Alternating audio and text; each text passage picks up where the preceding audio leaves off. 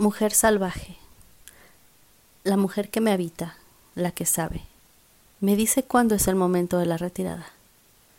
Me hablan mis ancestras, me guían y me empujan al borde de los precipicios.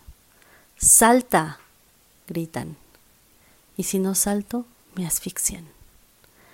La mujer que me habita sabe cuándo salir corriendo, sabe dónde me come y dónde como yo y me habla bajito.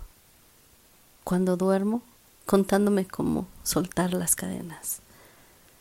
Canta la loba en mi vientre canciones de salir corriendo. Hay un tambor en mi centro que se pone a vibrar cuando llego vacía de todo, menos de mí. Hay una serpiente en la tierra que se despierta y me busca cuando lo que elijo me enferma. No hay tiempo.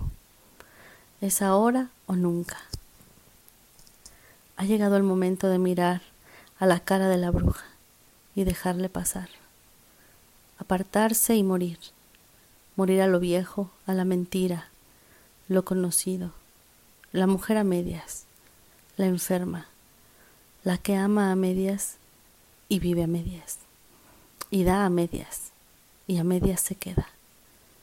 Yo te muero, mujer, por revivirte de nuevo y darte el espacio que de verdad ocupas en el mundo, el lugar que te corresponde.